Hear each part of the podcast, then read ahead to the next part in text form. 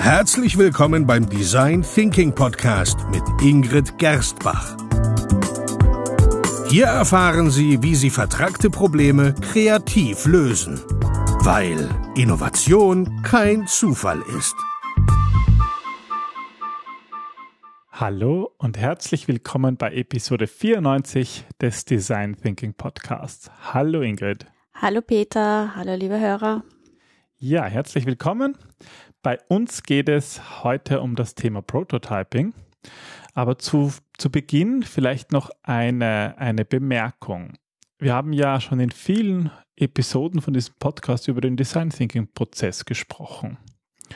Und der Design Thinking Prozess, sage ich mal, ist so das eines der, der bekanntesten Dinge, Konzepte, über die man stolpert, wenn man sich mit Design Thinking gar nicht auskennt und vielleicht einfach mal googelt, oder? Ähm, naja, Design Thinking, der Prozess, ähm, was schafft er? Der ähm, wirkt manchmal wie so eine Art Kochrezept. Wenn du die Schritte so und so folgst und dazu diese und jene Methode nimmst, dann kommst du zum idealen ähm, Gericht. Und da fängt es ja schon mal an, dass man, wir sprechen meistens von vier, von vier Phasen, andere haben fünf oder sechs oder sieben. Also da unterscheidet es sich schon mal zuerst.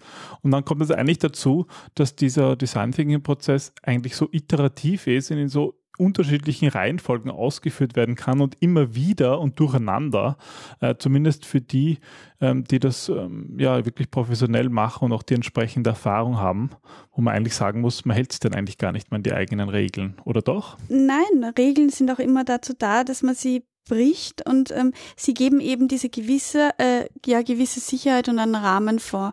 Aber ich bin schon oft genug eigentlich mit einem Prototyping eingestiegen in den Prozess. Deswegen ist es auch ein iterativer Prozess.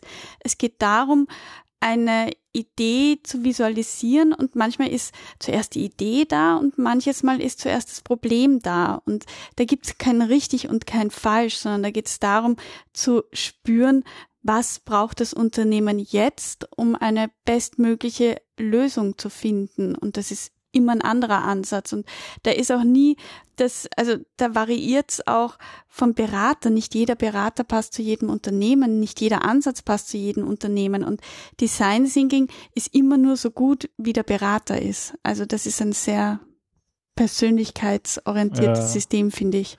Ja, du hast gesagt, Design Thinking ist ein, also der Prozess ist ein iterativer Prozess.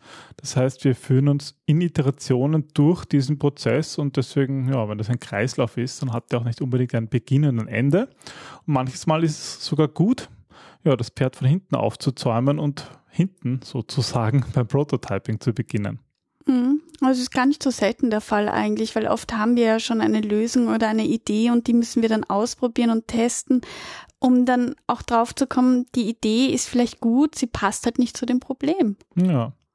Aber frühes Prototyping bringt auch ein Risiko, oder?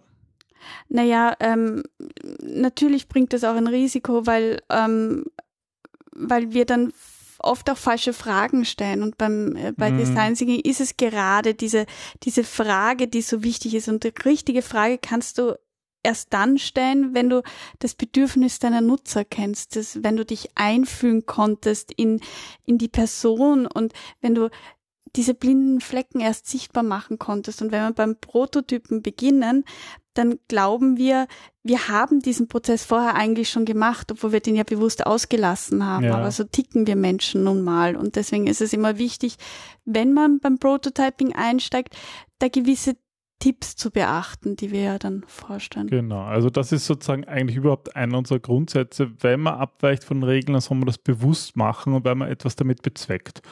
Und natürlich können Feedbackgespräche manchmal eine tolle Einstiegsmöglichkeit sein. Ja, liebe Hörer, falls Sie das also machen, falls Sie mal wirklich mit dem Prototyping starten, ähm, haben wir hier für Sie noch vier Ideen gesammelt, ähm, wie man das machen kann und wie man vor allem daraus wirklich einen Vorteil schafft. Und beim ersten Schritt geht es um das Thema der Begeisterung. Genau, beim ersten Schritt eigentlich, also geht es eigentlich darum zu überlegen, was inspiriert jemanden persönlich auch an diesem Projekt teilzunehmen. Also wie kann die eigene Motivation zu anderen überschlagen, bevor man einfach zu viel nachdenkt. sollte man sich bewusst überlegen, was war für mich selber dieser Punkt, an dem ich gesagt habe, ja, ich, ich will in diesem Projekt mitwirken oder ja, ich glaube, ich kann zur Lösung beitragen. Es gibt immer einen Moment, der, der Menschen wirklich begeistert hat, der geholfen hat, da angezündet zu werden. Und wenn man dazu ähm, seine Gedanken hinzufügt, dann zu dieser schon bestehenden Idee, zu diesem Projekt, also ähm, dann dann kannst du es auch leichter mit anderen teilen. Also zum Beispiel ähm, hatten wir mal ein Projekt, da ging es darum, dass eine Benutzeroberfläche nicht ideal war. Und der Nutzer war in dem Fall die eigenen Mitarbeiter von dem Unternehmen, die zum Endkunden gegangen sind. Und die hatten das Bedürfnis, die wollten zu dem Kunden gehen und die wollten ähm, Dinge verkaufen, weil sie dahinter stehen, weil ihnen das Produkt wichtig war. Die waren von dem Produkt selber überzeugt und dieses, diese Benutzeroberfläche haben sie gebraucht, um das auch dem Kunden näher zu bringen, ihr Produkt. Und deswegen das war die Begeisterung, steckte darin. Ja, das heißt, du suchst äh, da nach, nach Schlüsselmomenten, wo irgendwie mit einem bestehenden Produkt, in dem Fall eben Prototyp von, einem, von einer Software oder einer Version einer Software, mhm. die, die den Leuten einfach wichtig ist, wo irgendwie Emotionen da sind. Genau, und die kannst du nehmen und damit andere auch anstecken oder daraus einen Prototypen ja, ja. Und ein anderer Punkt, der sicherlich wichtig ist, was eigentlich Kunden über, ja, über den Prototyp denken. Das ist ja auch das Ziel von Feedback-Gesprächen, oder? Das ist vielleicht die zweite, die zweite Idee für heute. Schnelle Prototypen sind eine großartige Möglichkeit, dass du eben die Hoffnungen und Ängste auch direkt ansprichst und vor allem aus dieser Nutzersicht lernst. Wo hat der Kunde vielleicht schon Möglichkeiten, das Ding zu optimieren? Wo sieht er Lösungen? Und ähm, da kannst du tolle Gespräche führen und gleich in die richtige Richtung starten. Also eigentlich durch dieses Prototyping in diese Einfühlphase gehen. Mhm. Mit diesen Prototypen hast du schon ein, ja, etwas Gemeinsames, worüber du reden kannst. Das ist ein sehr guter Einstieg. Ja, das macht es wesentlich leichter. Das tun sich auch viele schwer mit dem, mit dem ersten Schritt des Einfühlens, weil das halt doch auch manchmal sehr abstrakt ist. Und auch wenn wir es versuchen, es konkret zu machen, es ist abstrakter, als wenn man ja mit einer konkreten Idee einen Prototyp startet. Ja, ähm, ja was wäre ein, ein, ein dritter Tipp, ähm, den unsere Hörer beherzigen sollten, wenn sie mit dem Prototyping starten? Menschen denken sehr oft in Beschränkungen und ähm, denken immer, was geht nicht und warum etwas nicht geht und ja nicht ausprobieren und ja. Und beim Prototyping ähm, ist diese tolle Möglichkeit, einmal eine neue Perspektive bewusst zu nutzen und sich zu sagen, was wäre, wenn es keine Grenze gäbe?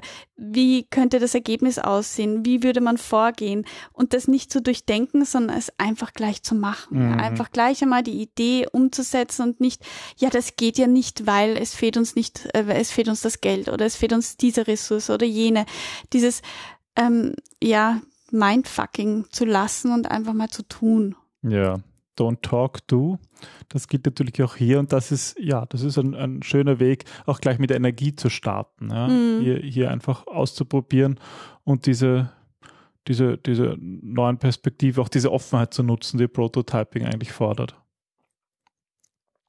Gut, dann kommen wir noch zum, zum vierten Tipp rund um das Prototyping, gerade wenn man mit Prototyping startet. Ähm, häufig wird man ja konfrontiert mit einem Kundenwunsch. Ja? Kunden kommen zu uns zum Beispiel, ähm, weil sie ein Produkt entwerfen wollen oder es verbessern wollen. Wie kann man ähm, die Ideen, die die Kunden schon einbringen, sinnvoll für den Prototyping nutzen? Äh, der komme ich am liebsten mit meinem Lieblingszitat von Henry Ford. Hätte ich die Leute gefragt, was sie hätten haben wollen, hätten sie gesagt, schnellere Pferde. Der Kunde kann eigentlich oder denkt nur so weit in den Dingen, die er auch kennt. Und das ist ganz menschlich und das ist, sage ich auch immer, nicht die Aufgabe von unserem Kunden, visionär zu denken, sondern das ist die Aufgabe von uns als Design Thinker. Aber ähm, eine Idee vom Kunden direkt umzusetzen, mit dem Kunden gemeinsam, mhm. schafft wieder so einen wunderbaren Interaktionsmoment und man kann gemeinsam beginnen, an einem Produkt oder an einer Idee zu arbeiten und die visionär zu übersetzen. Also von Dingen, die sich der Kunde auch vorstellen kann, gemeinsam zu einer Zukunftsmöglichkeit kommen. Und dadurch hast du einerseits die großartige Möglichkeit, eine gute Konversation zu starten, weil du den Prototyp als Anhaltspunkt hast. aber du kannst auch den Kunden viel, viel besser binden in diesen ganzen Prozess hinein, weil er Teil des Prozesses wird. Und dadurch bist du viel näher an seinem Bedürfnis dran. Ja, also auch das ist eine tolle Möglichkeit, um mit Prototypen sich mit dem, ja, mit dem Kunden zu verbinden, sagst du, oder? Mhm, genau. Ja. Ähm, das waren vier Ideen, ähm, um ja, eigentlich mit dem Prototyping zu starten, beginnend von der Begeisterung über zu erkennen, wo, wo eigentlich der, der Kunde Möglichkeiten sieht, daraus neue Perspektiven einzunehmen und zuletzt dann noch konkrete Ideen wiederum in Prototypen umzusetzen. Mhm. Was wäre dein Fazit? Dass es eigentlich immer um, um diese Motivation, um diese Begeisterung geht, weil diese Begeisterung eigentlich das ist, was andere anzündet. Und wenn du auch noch mit deinem Kunden diese Begeisterung teilst, dann gibt es dem Team genau diesen Schwung, diesen mhm. Flow, den wir im Design Thinking brauchen und vor allem auch so ein wunderschönes gemeinsames Ziel, weil es hilft dabei, die Erwartungen aller zu identifizieren und inspiriert vor allem dran zu bleiben und sich der Aufgabe zu widmen. Yeah. Das ist für alle Seiten erfüllend und schafft die aller, allerbesten Ergebnisse. Das ist, finde ich, das Schöne, wenn man Prototyping sozusagen am Ende von einem Workshop macht, dass am Ende einfach ein Ergebnis da ist.